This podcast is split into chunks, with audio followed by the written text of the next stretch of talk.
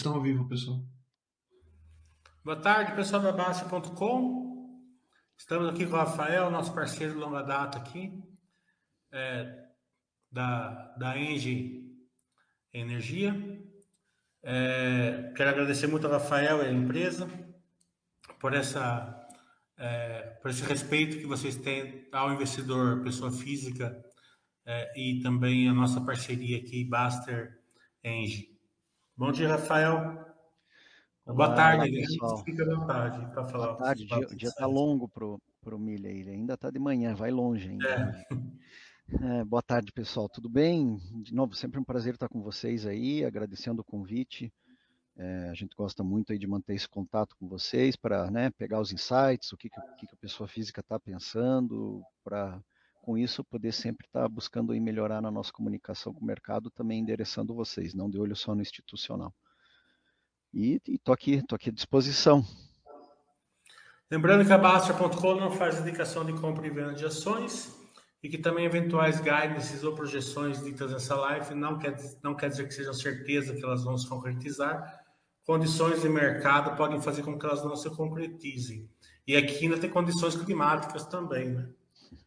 É, vamos começar falando da guerra Rússia-Ucrânia.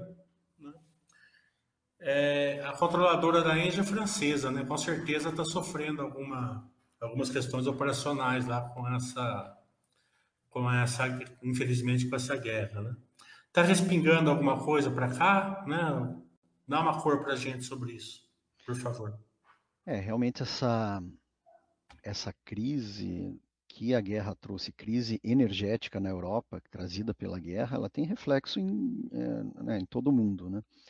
É, o que, que o grupo, o nosso grupo está preocupado nesse momento é, é, primeiramente, garantir o suprimento, né, especialmente aí pela dependência. Né, o grupo tinha, tinha tem um contrato de, de fornecimento de gás da Rússia, é, então, o que, que, se buscou, a principal preocupação é substituir é, eventual perda de fornecimento que acabou se concretizando. Né? O Putin foi lá, fechando a torneira, fechando a torneira, reduzindo bastante a quantidade de gás que está mandando pro, pelos gasodutos para a Europa Ocidental.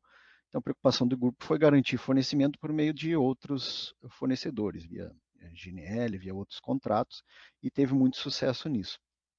É, questão de respingar alguma coisa para, é, é, para nós, é, eu acho que até tem a questão, né, sempre procurar olhar pelo lado, pela metade cheia do copo, né, que é o que está acontecendo, né, apesar de que ser um, é uma situação terrível, ninguém quer falar em guerra, né, mas é, essa guerra e essa crise energética acabou é, despertando a, a, urgência para é, como é, todos nós precisamos realmente acelerar a chamada transição energética, né, sair de geração é, geração com alta emissão de poluentes, né, com alta geração de CO2, e procurar, procurar é, migrar para renováveis de maneira que seja sustentável no sentido de ter o suprimento, garantir o suprimento, mas também com, com preços razoáveis.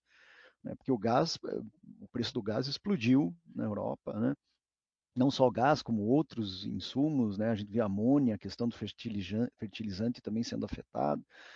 Então, é, é, despertou essa urgência aí para, é, principalmente, né, o mercado europeu precisa se tornar menos dependente né, do, do, do gás russo, e isso gera, voltou a, voltou, intensificou ainda um foco que já, já estava alto na, na geração renovável lá na Europa, ficou mais intenso ainda. Né? E o que, que respingou para cá? Bom, o Brasil é um país que é, a gente sabe, né? A gente sempre procura comentar, é, é abençoado no sentido de, de fontes renováveis, né? A gente tem uma matriz, apesar de ser hidrotérmica, né? muita, muita hidrelétrica, a gente está crescendo muito em fontes é, as chamadas renováveis não convencionais, eólica e solar. É, então tem um, um mix muito, é, é, muito diverso de, de fontes de geração. É, e, e com a, com a crise, é, isso acho que evidencia ainda mais é, essa capacidade do país ser um grande é, gerador. Né? Claro que a gente está falando aqui, aí eu, eu, puxo um pouco o gancho para um anúncio que a gente fez aí no, no início do ano, de que a Engie Brasil Energia foi é, definida dentro do grupo Engie como o veículo que vai no futuro, vai desenvolver e procurar no futuro é, entrar no mercado de hidrogênio verde, né? E é nesse contexto que eu, que eu, que eu tento mostrar o, o lado cheio do copo, né? Porque o Brasil pode se tornar um potencial exportador de hidrogênio. Gente, não estou falando de curto prazo, a gente está falando de né, investimento de longo prazo e é assim que nós devemos ser vistos, né? Uma empresa que é, é, tem um, um controlador que pensa no longo prazo é, então é coisa para daqui 10, 15 anos, 20 anos, né? Mas que agora vai, vai, vai sofrer uma aceleração no desenvolvimento é, desses projetos. Ainda, claro, não, não tem uma competitividade, mas tem um interesse, principalmente né, do, dos, do, dos europeus, em de que se desenvolva rapidamente para diminuir essa dependência lá. Então, isso pode significar o quê? Mais investimento no Brasil. Não estou falando só de Engie, claro, naturalmente a gente tem os outros concorrentes, outras empresas que já anunciaram interesse nesse novo produto, nesse novo mercado né, de, de geração é, de hidrogênio. É, então é uma notícia aí para médio e longo prazo, uma notícia positiva. É, nem tudo é positivo e também a gente não quer esconder o lado vazio do copo. O que, que a, a crise energética trouxe? Um, a gente sabe, né, uma, uma continuidade aí da crise de commodities que, tá, que surgiu na pandemia. Então, a gente está vendo uma elevação é, consistente aí do custo de, no CAPEX, né, no investimento é, é, para alcançar crescimento, né, equipamentos, sendo bem direto, né, equipamentos, principalmente para geração eólica, os valores é, o, o, capex aumentou bastante, não só por essa crise, questão de logística, mas também porque agora né, é, você vai estar, tá, o europeu vai estar tá querendo investir ainda mais em geração eólica, então tem uma demanda maior por esse equipamento, mas a capacidade de produção dos fornecedores não aumenta de um dia da noite para o dia, né? Então isso acabou gerando uma, uma, demanda muito grande e os equipamentos estão subindo, é, o valor subindo consistentemente, e isso vai impactar no preço da energia é, vai impactar no custo de capex e tem que impactar no preço de energia, senão os projetos não vão entregar os resultados que as empresas é, que as empresas buscam. Né? Então acho que aqui eu tento é, traçar um racional do que é positivo, o que é negativo.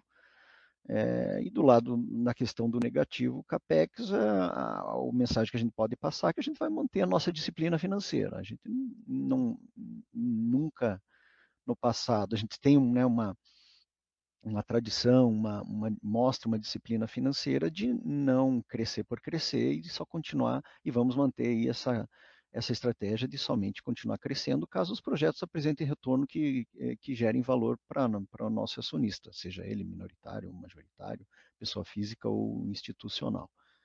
Acho que esse é o recado que a gente pode passar. Né?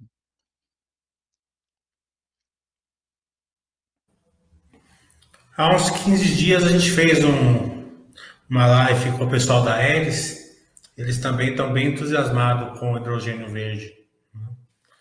É, também para médio e longo prazo, eles também deram uma cor boa para a gente aqui sobre isso. Muito bom, é, isso é o futuro, né?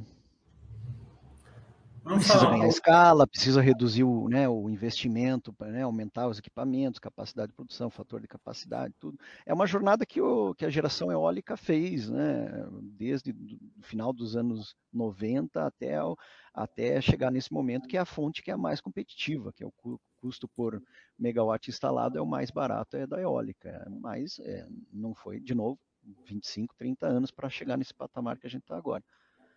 Você acredita que vai ser mais no offshore? A eólica? É, é, o hidrogênio verde? Uh, não, eu acho que tem muito potencial na costa, né? Tem, mas você... Tem, mas é, o offshore, tanto para hidrogênio como para eólica, é questão do custo. Custo, né? diminuição de custo. Porque a gente tem uma capacidade, acho que 40, 50 vezes o que está na Terra hoje, né, para ir para offshore. É, e o custo não é só do, do, do, investimento do projeto, é o custo de manutenção é bem mais alto, né? Imagine você fazer manutenção numa usina, sei lá, 40 milhas para dentro do mar. É, é, um pouco mais complexo, né? E isso aumenta muito o custo. Tem que botar na, tem que botar na ponta do lápis isso daí. É, a receita da empresa nesse trimestre deu uma quedinha pequenininha, né? mas aumentou o preço e aumentou o volume, né? É, então, tem, tem alguma questão contábil aí, né? Com certeza. Né? Isso. Né? Uhum. É. Se quiser dar uma. So, quem bate o olho acha estranho, né, Emily? Então tem que ter alguma pegadinha. É, tem que ter alguma coisa. Né? É a questão realmente contábil aí de que a gente continuou aí no trimestre é, processo de implantação das linhas de transmissão, mas que estão chegando ao seu final, né, os investimentos.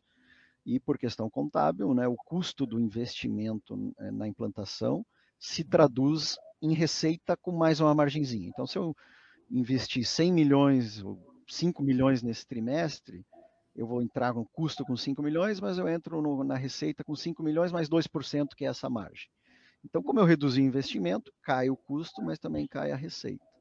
É, só que agora o, a receita está caindo, a receita do, vinda do custo de implantação do projeto está caindo, mas por outro lado eu estou tendo a receita anual permitida, ou seja, a entrada em operação das linhas. Então, ao final do segundo trimestre, Galera Azul já atingiu o máximo que podia atingir em termos de capacidade operacional, que dependia da Engie, que é 94%. Por que, que não atingiu 100%?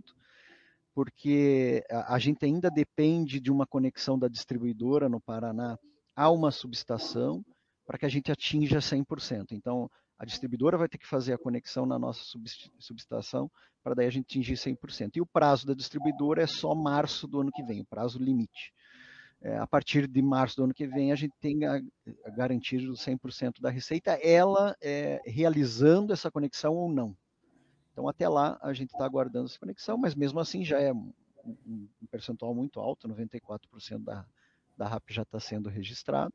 Isso é Gralha Azul, né, um projeto de linha de mais de mil quilômetros no Paraná. É, Novo Estado, que é outro projeto no norte, esse alcançou 50% da RAP. É, e deve aí, a gente continue com expectativa de atingir os 100% até o final do ano. Então, também o, o custo da, o, o, CAPEX nesse projeto também caiu é, consideravelmente em relação ao que tinha no primeiro TRI, no, no segundo TRI do ano passado. Então, por isso que justifica a queda da receita. Aí falando em, em, em preço médio né, e volume de vendas, é, dois, dois fatores. Né? Primeiro, maior volume de vendas, porque em comparação ao ano passado a gente tem mais capacidade instalada. Né? Em comparação ao segundo trimestre do ano passado, a gente colocou mais um parque eólico em, é, em operação, que foi o, o complexo o conjunto eólico Campo Largo 2, então tem mais energia para vender, então por isso que eu consegui aumentar o volume de vendas. E o preço médio maior vem da é, reajuste é, da correção monetária é, do preço da energia. Todos os nossos contratos têm correção monetária, sejam eles assinados no, no mercado regulado, onde a gente vendeu energia no, nos leilões, ou é, no mercado livre, onde a gente vende com contratos diretamente para os consumidores. Então, todos os contratos são reajustados. E isso, naturalmente, está impactando no nosso preço médio não reflete 100% aí da inflação do, do, período, se veja que o preço médio ele subiu 6,9%, então abaixo do, né, da inflação no segundo TRI. Por quê? Porque tem essa capa tem capacidade adicional que não estava contratada, que a gente vende a um preço menor do que o preço médio, né, porque são contratos novos, então eles já não carregam toda uma inflação. Então acaba diluindo um pouco, mas mesmo assim quase 7% de, eh, de, de acréscimo do preço comparado ao segundo TRI de 2021. Então, isso aí, somado ao, aumento né, de, de volume de energia vendida, adicionou 280 milhões de reais é, para o nosso resultado em comparação ao segundo TRI é, do ano passado, Mili. Então, desvendando um pouquinho esse mistério, né, receita caiu por queda do investimento nas linhas de transmissão, é, e maior venda em volume e ma com maiores preços adicionaram também um, um, um, valor significativo no resultado. Então é crescimento orgânico que a gente está vendo se, se, materializando, né, entregando valor. Resultado, aumento aí de lucro de EBITDA em 20%, uh, mais de 20%. Né? Então, acho que ó, os MEs que a empresa está fazendo, está tá dando acho que o resultado pensado, né, Rafael?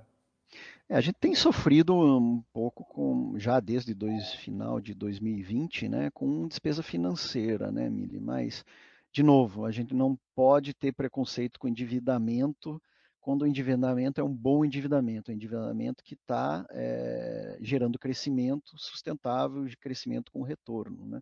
Então vejam que o, o EBITDA é, e o lucro agora estão crescendo em linha, os dois estão crescendo em torno de 20%, o trimestre a trimestre, já no, no acumulado até do, do semestre, o, o lucro está crescendo mais do que o EBITDA, então né, agora a gente vê já no terceiro tri uma queda um pouco da inflação, que vai dar um alívio aí no resultado financeiro, certamente. Né? Então a gente pode até ver um efeito contrário, né? o lucro crescendo mais do que, do que um crescimento de EBITDA que pode ser esperado pelo crescimento orgânico que a empresa está eh, é, entregando. Né? Então, de novo, né, só, mas só para confirmar, né, a gente tem um endividamento, é, a gente tem o serviço dessa dívida, ou seja, juros e correção monetária dessa dívida, que estavam, tão, estavam sendo pressionados por um aumento da inflação, e agora, com perspectiva de queda da inflação, a gente pode ver o, né, o efeito inverso. É, a gente é, tem um, um, a gente, né, um lag, né, um, um, um desencontro entre o impacto no, no despesa financeira, que vem na cabeça na hora que a inflação aumenta, mas nos contratos o impacto vem porque a gente tem contratos com reajustes anuais, então o reajuste vem no ano seguinte, então tem uma diferença de tempo para a gente recuperar. Então a gente recupera isso que a gente perde no resultado financeiro com o reajuste dos contratos, mas tem um, desencontro, um desencaixe. E isso agora a gente já começa a ver como né, os indicadores estão subindo, isso daí, esse desencaixe já sumiu. Então, EBITDA e lucro estão subindo na mesma, na mesma, no mesmo patamar. Falando da TAG, 300 milhões de CAPEX, né? Acho que é um CAPEX relevante ali para a TAG. É, qual é o plano? É, vai ter expansão? Você, eu vi que é 25 quilômetros, vocês fizeram expansão, mas acho que é, é, dá uma cor, porque não é, não é tão simples de fazer expansão. Não é falar assim, ah, vamos colocar ali 50 quilômetros ali e manda bala. Tem, tem um processo né, de de pegar licenciamento, né? Então, é, é, pegando todo esse, esse entendimento aí da, da, vontade de vocês fazerem e do poder fazer, né? Que são coisas diferentes. O que a gente pode esperar aí no futuro? É, então veja, é, é um gasoduto, não é uma construção mega complexa, mas também não é nada simples, né? 25 é, quilômetros, calcule só a quantidade de propriedades que você passa em 25 quilômetros é, da linha. Você tem que nego fazer negociações fundiárias, conseguir licenciamento, então realmente é, é por menor que seja um, um, gasoduto, né, isso leva tempo e tem um, tem um, um processo para implantação. É, e o, o, investimento previsto é de 300 milhões, né? é um setor regulado, ou seja, muito similar ao, ao transmissão de, de, energia.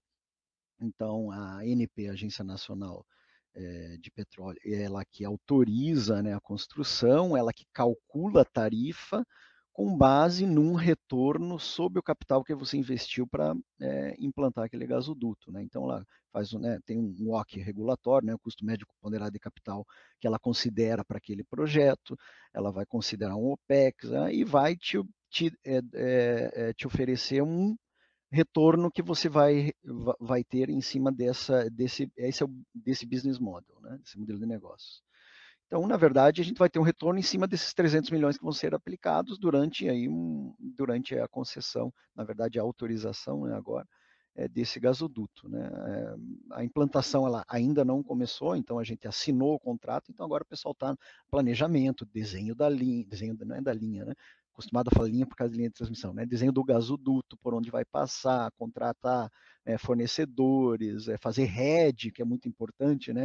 É, gasoduto né, de aço e tudo mais, tudo tem que ser muito bem é, planejado e, e, e, alinhado. Então, é um projeto bom porque mostra é, que o setor de gás é, ele está evoluindo, a abertura do, do, setor de gás está realmente acontecendo, a gente está vendo necessidade de expansão da malha, é, e, e, isso daí é tudo potencial é, de crescimento para a TAG, que vai vir contribuir com o nosso resultado. Vocês adquiriram os direitos do projeto Serra do Assuruá.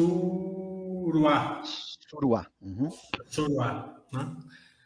É, aparentemente é um projeto relevante, né? São vários bilhões aí de, de VGV, né? Desse projeto. É, mas como é um projeto que vocês acabaram de adquirir, dá um pouco de cor aí, está no processo de licenciamento, de planejamento, né? É, ainda vai precisar participar do leilão, ele é eólico, ele é solar, o que, que ele é, né? Tá, dá uma cor geral do projeto, por favor. Vamos lá, Serra da Surá, então, é um projeto é, eólico. É, tinha até um slide, acho que. Vamos lá. Ah, não, a gente vai estar tá montando o slide para colocar agora aqui.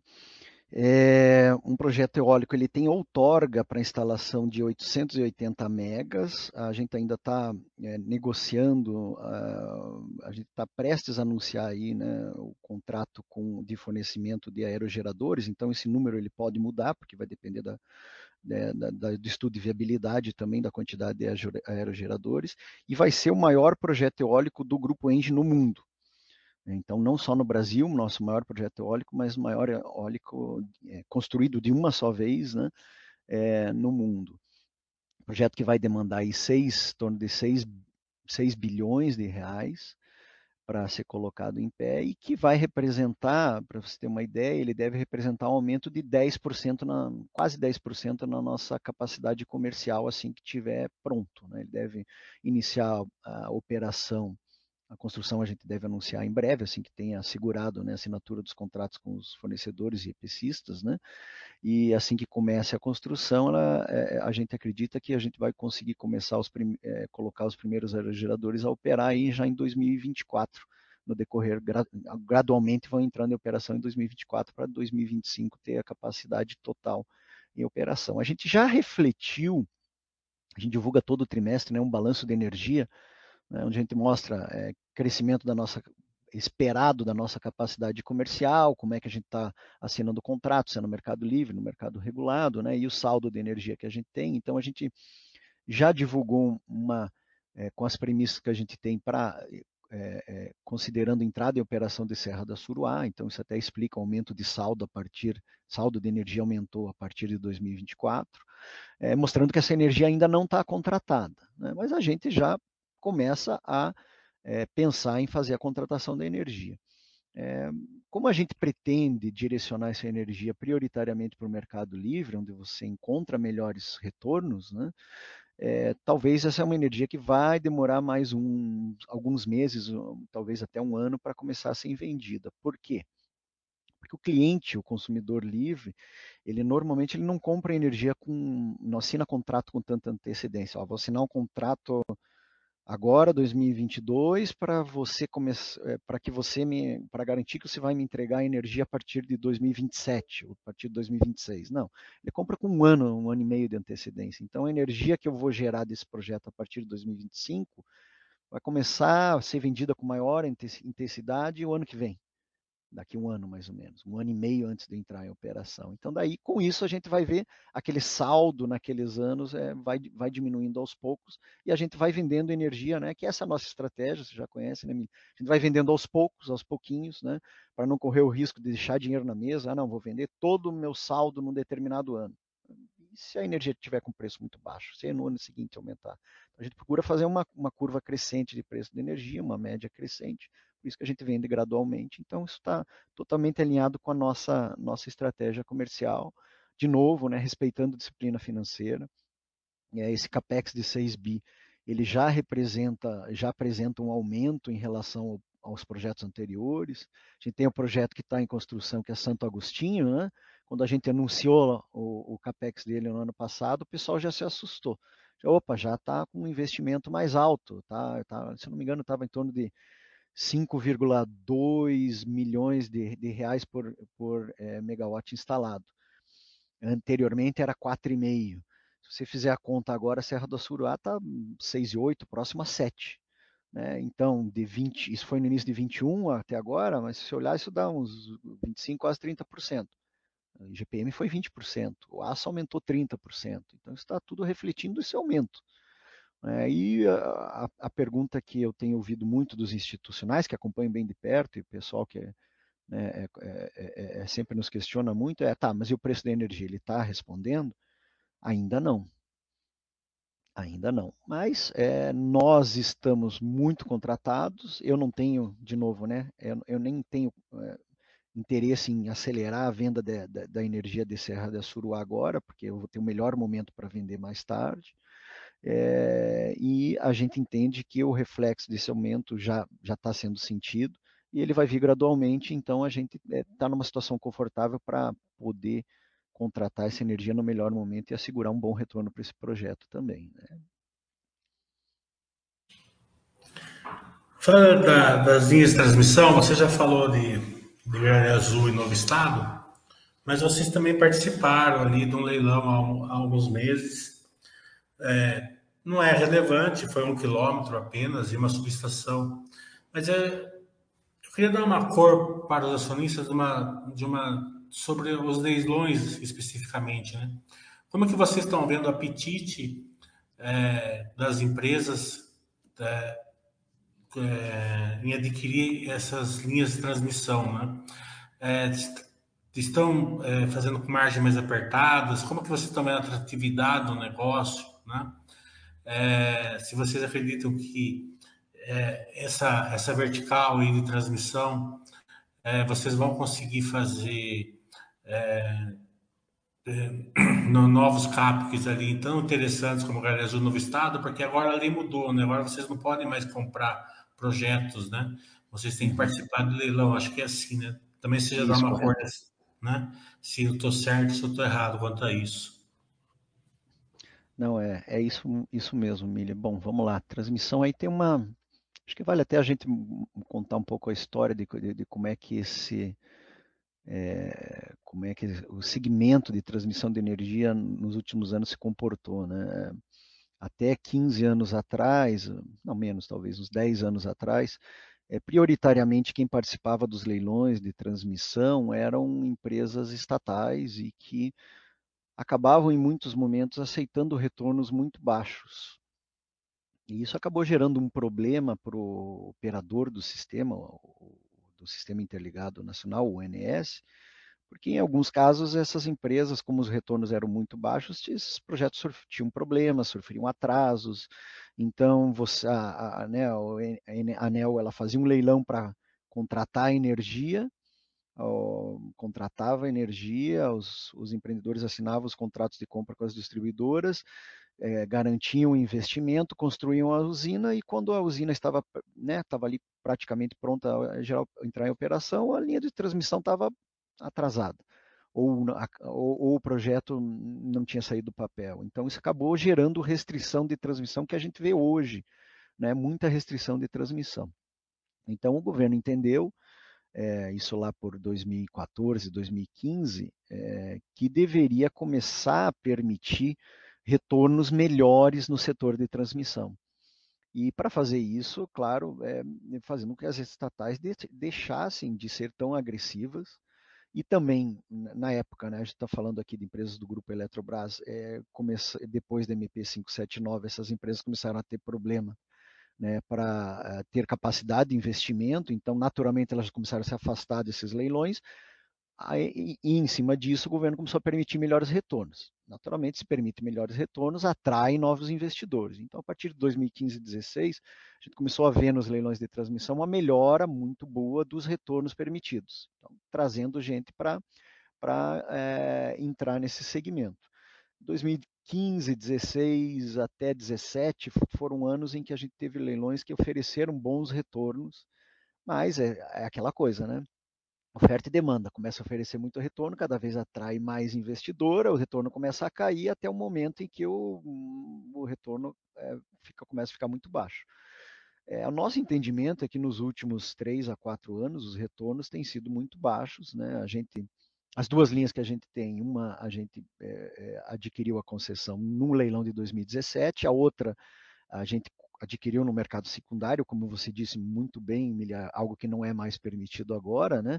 É, mas também foi uma linha que, que a Sterlight, de quem nós compramos a, a, a, o projeto, ela, ela também ganhou a concessão no mesmo leilão em 2017. E nós temos participado desde então, desde 2017, na verdade desde 2016, nos leilões do governo, e nós só viemos a ganhar é, esse projeto da linha de, da, que nós ganhamos agora o lote 7 no, no leilão desse ano, É, e, eu, e, porque é um lote pequeno, um lote muito pequeno, consideração naturalmente ao nosso tamanho, em capex ali abaixo de 100 milhões de reais. É, e a gente só conseguiu ser competitivo porque é um, é um projeto que se conecta com um novo estado, que é o nosso projeto. Então, está tudo lá. É, né, o, a gente conhece o projeto da subestação em que essa linha de um quilômetro e mais a subestação vão se conectar. Então, a gente conhece muito bem o projeto, isso vai agilizar é, a implantação do projeto, vai ter, né, naturalmente, não vai agregar custo de operação do ativo, porque a gente já vai ter staff lá, já vai ter pessoas lá, não vai pr praticamente precisar contratar ninguém a mais para operar esse, esse novo projeto. Então, a gente assim conseguiu ser muito competitivo. Fora isso, a gente não tem, fora essa situação especial, a gente é, tem aprendido, tem melhorado nossa competitividade, mas a gente tem ficado muito longe é, de ganhar é, de ganhar um novo projeto. Os deságios que a gente tem visto são muito baixos, a gente refaz conta, muda premissas, aperta a premissa, reduz capex, reduz prazo de implantação, tenta né, fazer um, estresse, um cenário de estresse ali para ver se a gente consegue chegar nesse deságio, a gente não consegue. Então a gente não consegue entender como é que esse pessoal está sendo tão competitivo a ponto de aceitar esses deságios. E tudo bem, é, enquanto for assim, vier um retorno abaixo do que a gente tem esperado, a gente não vai entrar, né? a gente vai entrar quando tiver o retorno esperado, mas vamos continuar buscando aumentar nossa presença é, no segmento de transmissão.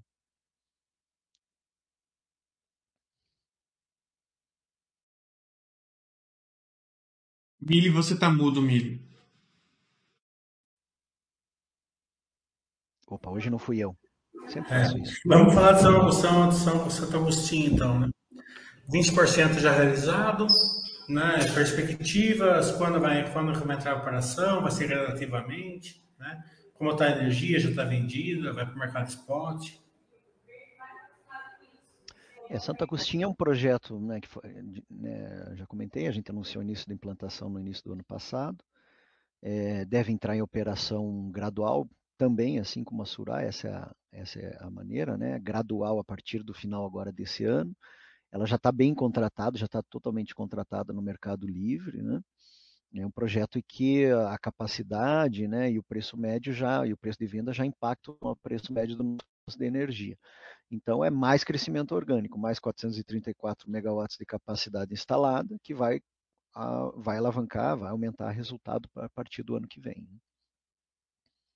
Né? Então, veja que são ciclos, né? A gente vai crescendo pouquinho a pouquinho, na verdade não é tão pouquinho, né? 400 megas no ano, agora a gente deve anunciar em breve mais 800, com a Suruá, então é mais de um giga em implantação ao mesmo tempo, então entregando em 23, depois entregando em 24, e a gente tem uma carteira de projetos de mais de 2.5 giga também já para procurar viabilizar para garantir crescimento para 25 e 26. Então é um é, é, um, é, um, é, um, é um ciclo virtuoso, né? A roda, a engrenagem tem que se manter, manter rodando. E ainda não podemos esquecer que, tem, que pode vir uma surpresa a qualquer momento aí, que é giral. Né? Pode é, vir giral. Uhum. É, sempre pode pipocar aí para a. Né? É o caminho natural, né? Sim, sim, é verdade. Vir para a Engie giral. Vamos falar Pampa Sul, então. Né? É, Opa. Uhum. A gente acredita, acreditava que, que vocês tinham um desejo muito grande de fazer a venda de Pampa Sul, né, para a casa política de descarbonização que vocês querem, que estão implantando, né, acho que é a última etapa relevante que vocês têm que fazer. É, mas acho que veio melhor do que o esperado, eu acredito, né, porque 2.2 bi, né, acho que não, eu, eu particularmente não esperava isso daí é, vai melhorar a estrutura de capital com certeza da empresa e vai dar mais gás aí para vocês fazerem novos CAPEX, né, Rafael? É, essa ideia, né? Esse, essa transição energética que a gente fala e que a gente já anunciou, a descarbonização dos ativos lá em 2016, essa é a intenção, né? Você desinvestir de, de ativos e utilizar esses valores é, de ativos a carvão e utilizar os valores no investimento em energia renovável. É claro que isso tem que ser feito com cautela, com cuidado, porque tanto no caso de Pampa Sul, que foi vendida agora, como no caso de Jorge Lacerda, que foi vendida no ano passado, a gente está falando de milhares de empregos que estão vinculados a esses ativos. Então, não, muita gente nos questiona, ah, mas vocês é, não estão contribuindo com descarbonização porque vocês venderam a usina. Não, mas é, quando você fala no, tal, no tão, né, tão na moda agora o ISG, são três letras, a gente não pode esquecer da letra do meio, do S, do social, o impacto social que fechasse sub, subitamente uma usina iria causar. E além disso, é, principalmente Pampa Sul, é uma usina que tinha um contrato de longo prazo de geração. Não, praticamente impossível você fechar a usina. Você tinha um compromisso de entregar essa energia para um prazo de, é, estabelecido lá no leilão, 25 anos. Né? Então você não conseguiria fechar essa usina. Você tem as obrigações que deveriam ser honradas. Então o que, que a gente entende que é melhor?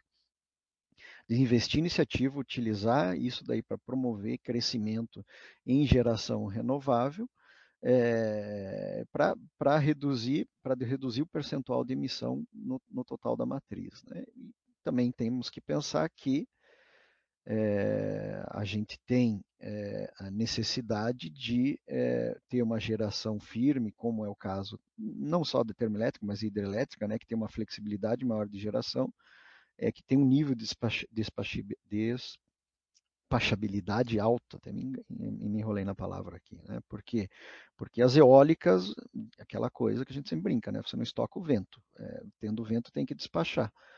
É, enquanto que se eu despacho a eólica e eu reservo a energia no, no a água no reservatório, ou eu deixo para gerar termoelétrica mais tarde né, reduzindo a emissão. Então tem que ter, de novo, né, voltando ao assunto, o Brasil é um país abençoado, tem uma matriz de geração bem diversa, complementar, né, é, é, isso, é, isso tende a se tornar né, uma vantagem competitiva caso a regulação do mercado dê uma, uma evoluída para os próximos anos.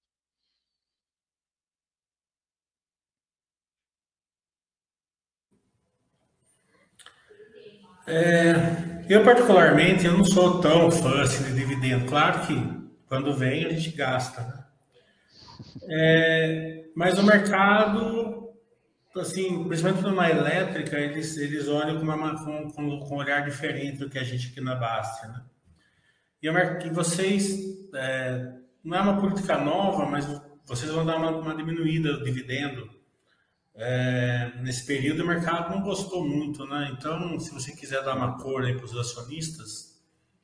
É, acho importante, é, é importante, boa, ótimo, ótima pergunta, Milha. É importante a gente tocar nesse, nesse assunto, né? É, nós somos uma, uma forte geradora de caixa. É uma empresa que é capital intensivo, então, né, quando você está construindo um novo projeto, você você mobiliza um, um grande um volume vultoso de dinheiro para tirar aquele projeto do papel, botar em operação e depois você opera por vários anos gerando caixa na, na, naquele ativo. Né? É, então a gente eh, tem é, isso, isso faz parte do no, nosso modelo de negócio. A gente acaba gerando muito caixa. Se nós não temos oportunidades de crescimento né, é suficiente para tomar todo esse caixa que a gente gera, é natural que a gente distribua dividendos, porque eu acho que você vai concordar comigo, né? Se eu estou gerando, eu não estou conseguindo crescer, eu estou já botando dinheiro no caixa, é melhor eu distribuir para o nosso acionista e ele vai administrar melhor esse dinheiro do que nós, porque o nosso business é, é geração, transmissão, gás e não não somos ban banqueiros, né? Então melhor que o acionista pegue o dinheiro de volta e invista em outro negócio, né? É, a gente teve uma mudança na nossa estrutura de capital muito importante a partir de 2016. A gente era muito pouco alavancado, né?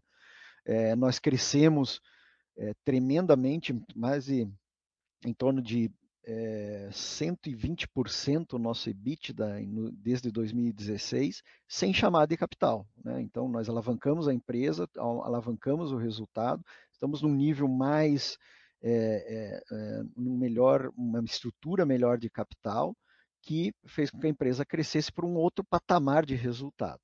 Né? E agora, o que, que a gente está, o nosso desafio é continuar crescendo para continuar é, tendo oportunidade de utilizar esse caixa que a gente gera para gerar novos projetos, para gerar mais caixa.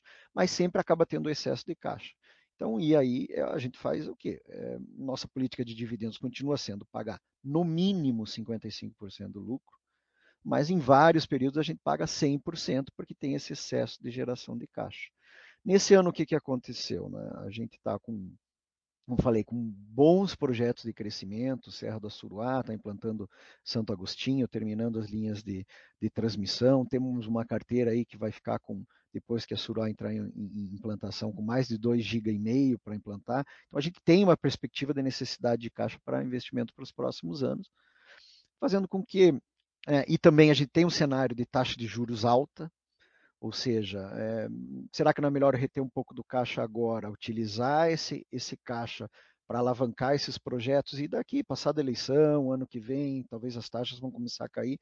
Naquele momento eu, eu endividar uma taxa menor, então, entendeu? É uma questão, uma questão de gestão mais eficiente de caixa, fez com que a gente segurasse, mas também não quer dizer que a gente já está definido que a gente vai pagar o mínimo esse ano pode ser que a gente volte, né, agora que tem uma visibilidade melhor para o ano que vem, para início da implantação dos projetos, novos projetos, a gente pode perfeitamente até decidir é, fazer um, um, ajuste aí no, no payout agora no segundo, no segundo semestre, tá? Então, de novo, isso é uma questão de gestão de caixa, melhores momentos, deixar a empresa com, com né, firepower, né, poder de fogo para investir e também para reduzir o custo de captação.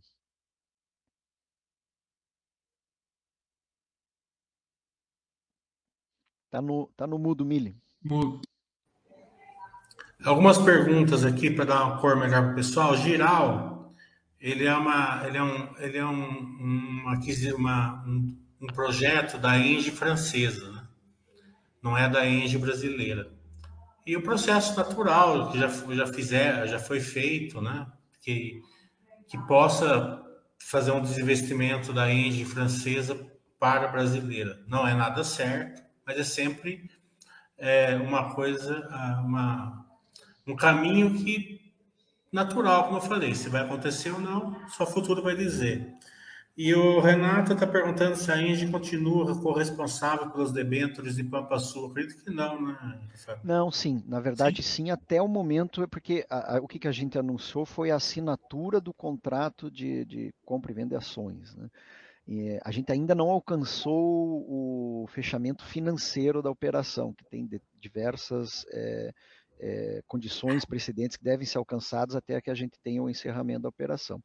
Entre elas é, é, é, a estabilização da operação do ativo, entre outros, que estão previstos no prospecto na, na, na de, de, emissão de debêntures, na escritura da, dos debenturistas. Então, até o financial closing da operação, nós continuamos garantindo as debêntures. A partir do momento da, da, operação, o novo controlador da usina, o novo dono né, de Pampa Sul, ele vai apresentar garantias bancárias, garantias financeiras, e é, para é, substituir a garantia corporativa que nós, Engie Brasil Energia, damos até aquele momento. Então, na verdade, não vai ter impacto nenhum, não vai ter nenhum aumento de risco para a questão de garantia das debêntures lá de Pampa Sul. Isso, isso foi um fator é muito importante nas negociações que a gente tomou muito cuidado para para dar toda a garantia para os nossos investidores aí de renda, né, o investidor de renda fixa que colocou, alocou capital aí nas debêntures do, é, do projeto. Então, por fim, por fim, vamos falar aí da, daqui para frente, né, uma, uma, um overview, uma folha aí é, do que esperar, né? Como estão as chuvas, é, como os preços, é, mercado spot, que vai refletir nos, nos contratos vindouros, né? Você puder dar uma, assim, uma perspectiva aí do setor nos próximos períodos? É, a gente está se aproximando ao final do período seco, né? A gente está chegando ao final de setembro, o período chuvoso no Brasil é, normalmente se inicia em final de outubro, início de novembro. É, então a gente já conhece, começa a ter uma melhor visibilidade de como se espera que se configure o próximo período úmido, o próximo período de chuvas.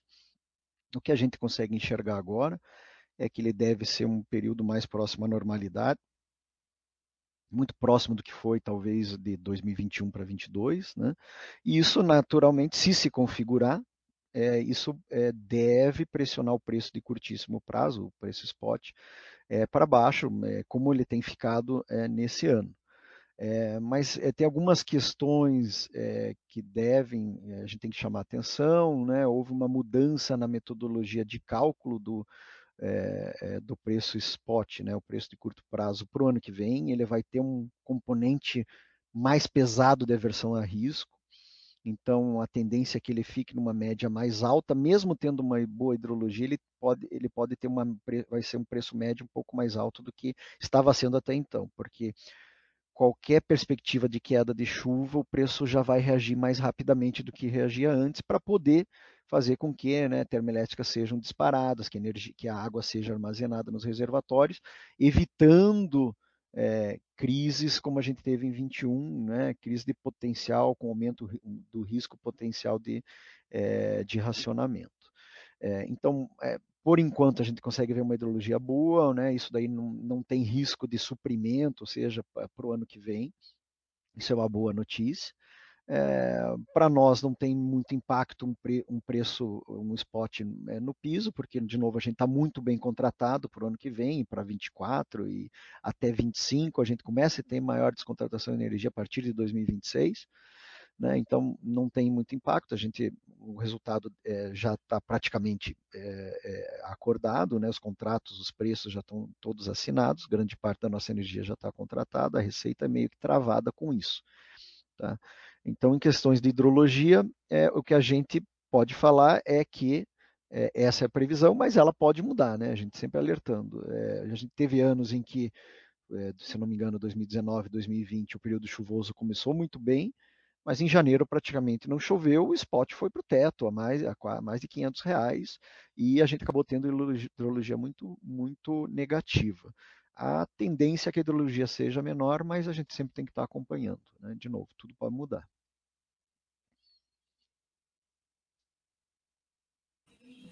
Bem, então passamos por tudo, acredito eu. Quero agradecer muito ao Rafael e à Inge por mais essa live sensacional, que é muito desejada aqui pelos acionistas da Engie que, que a acompanham aqui no site da Baster.com.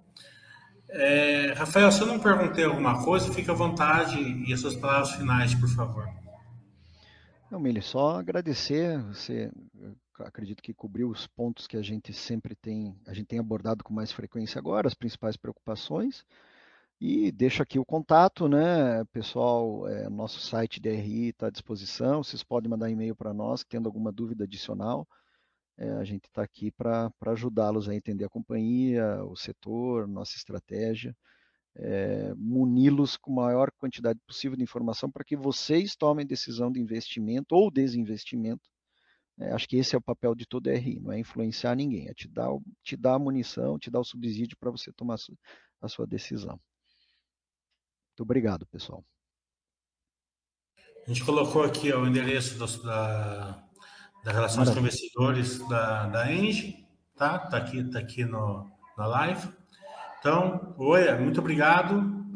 Obrigado, Rafael. Vamos encerrar então.